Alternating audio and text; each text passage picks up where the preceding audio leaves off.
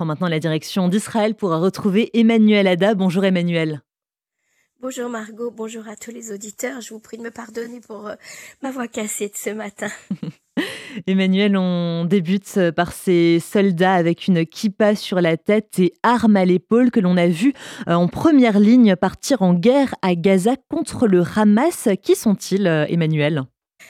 Absolument, euh, Margot. On a tendance à, penser que tous les religieux ne veulent pas euh, faire l'armée, ne veulent pas participer à l'effort de guerre, etc. Alors, il faut remettre un petit peu euh, les choses au point. Effectivement, quand l'État d'Israël a été créé, il y a une loi qui a obligé tous les citoyens de, de, plus de 18 ans, hommes et femmes, à un service militaire obligatoire. Et puis tous ceux qui souhaitaient étudier la Torah à plein temps dans une yeshiva pouvaient y rester jusqu'à l'âge de 26 ans, ils étaient exemptés de service. Et puis dans les années 50, certains rabbins sionistes ont estimé qu'il fallait trouver une solution euh, qui, qui, qui concilie en fait les études à la yeshiva et également le service militaire, ce qui a amené à la création d'un programme qualifié de Yeshiva Tesder.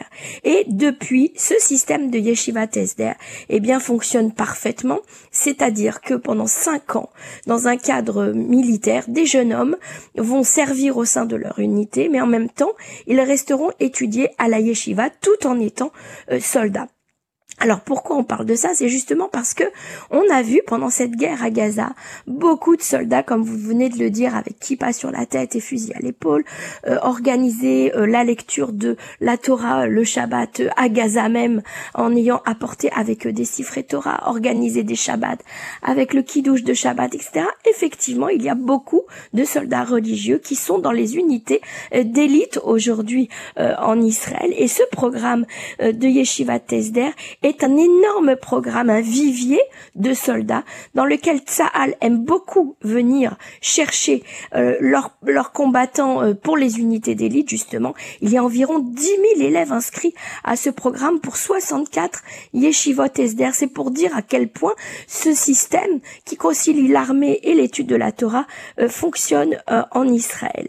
Alors vous, vous vous demandez pourquoi ils sont ils étaient à Gaza, eh ben, tout simplement parce qu'ils étaient ils sont dans les unités d'élite, des unités combattantes, euh, et ils sont en première ligne, ces soldats-là, parce que dans le cadre de leurs études, eh bien, ils ont appris euh, le, dévouement, euh, l'amour de la terre d'Israël, le patriotisme, etc. Et ce qui a fait que leur choix s'est tourné vers des unités combattantes. Et y a-t-il des yeshivas d'Esther qui ont été créés spécialement pour les francophones, Emmanuel? Absolument, il y en a deux qui fonctionnent très très bien et depuis longtemps. Celle de Korav Yakov, qui est du, celle du Rav euh, Shaul David Bochko, hein, qui est connu euh, euh, dans la communauté francophone. Et puis il y a également la yeshiva du Rav Eliaou Zini Achaïfa, son fils était rabbin également, avait avait créé dans sa communauté d'étudiants du Ternion, eh bien cette yeshivat Esder. Et ce sont deux yeshivot qui, qui accueillent aujourd'hui beaucoup de nouveaux immigrants francophones qui veulent concilier l'étude de la Torah et le respect euh, des mitzvot avec le service militaire. Et puis il faut rappeler une chose, Margot, pour terminer, c'est que le plus grand héros d'Israël, le plus grand soldat d'Israël, celui euh, dont on ne connaît même pas le visage, il est mort le dernier jour de la dernière guerre du Liban dans une mission spéciale. Il s'appelait Emmanuel Moreno. Emmanuel Moreno était rabbin. Il vient, il sortait de ce système de Yeshiva Tesder. Il avait lui-même de nombreux élèves et jusqu'à aujourd'hui, lorsqu'on prononce son nom, on est tous saisis d'émotion tellement cet homme a donné euh, pour l'État d'Israël, pour sa patrie. Il a donné sa vie, bien évidemment, mais combien de missions exemplaires euh, il a, il a, il a exécuté. Donc voilà, c'était juste pour remettre un petit peu euh, les choses au, clair pour nos auditeurs, à savoir que non, tous les religieux ne font pas l'armée et beaucoup de religieux font l'armée. Il faut savoir, il faut connaître un petit peu toutes les nuances au sein de la société israélienne.